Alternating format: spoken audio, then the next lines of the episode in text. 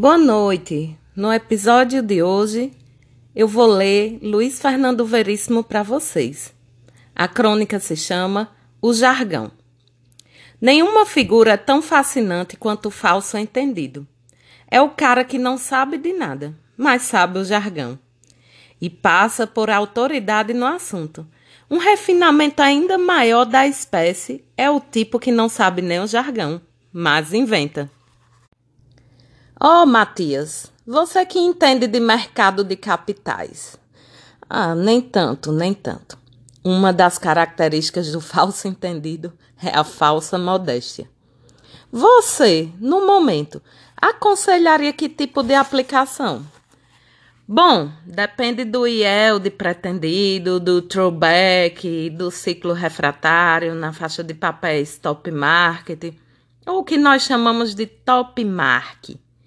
O throwback recai sobre o repasse, não sobre o release, entende? Francamente, não. Aí o falso entendido sorri com tristeza e abre os braços como quem diz: é difícil conversar com leigos. Uma variação do falso entendido é o sujeito que sempre parece saber mais do que ele pode dizer. A conversa é sobre política os boatos cruzam os ares, mas ele mantém um discurso, um discreto silêncio, até que alguém pede a sua opinião e ele pensa muito antes de se decidir a responder. Há muito mais coisa por trás disso do que vocês pensam. Ou então, e esta é mortal. Não é tão simples assim. Faz-se aquele silêncio que precede as grandes revelações mas o falso informado não diz nada. Fica subentendido que ele está protegendo as suas fontes em Brasília. E há o falso que interpreta. Para ele, tudo o que acontece deve ser posto na perspectiva de vastas transformações históricas que só ele está sacando. O avanço do socialismo na Europa ocorre em proporção direta ao declínio no uso de gordura animal nos países do mercado comum. Só não vê quem não quer.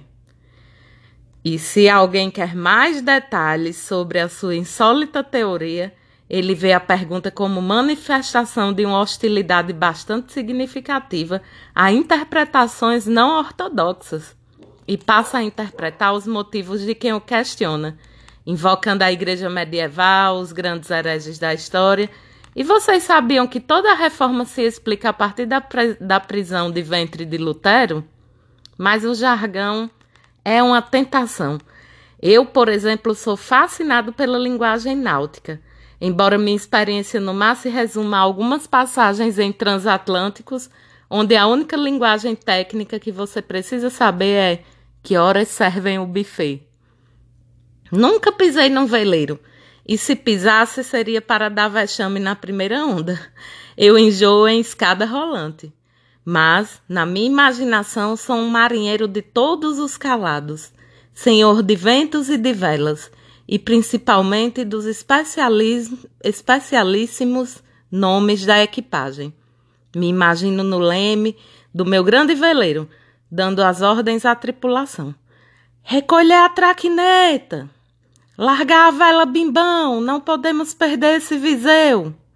O viseu é um vento que nasce na costa ocidental da África, faz a volta nas Malvinas e nos ataca a bordo, cheirando a especiarias, carcaças de baleia e, estranhamente, a uma professora que eu tive no primário. Quebrar o lume da alcatra e baixar a falcatrua. Cuidado com a sanfona de Abelardo.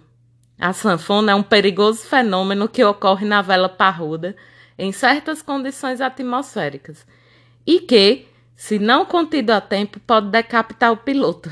Até hoje não encontraram a cabeça do Comodoro Abelardo. Cruzar a espínula, domar a espátula, montar a sirigaita. Tudo a macambúzio e dois quartos de trela se não afundamos. E o capitão é o primeiro a pular. Cortar o cabo de Eustáquio.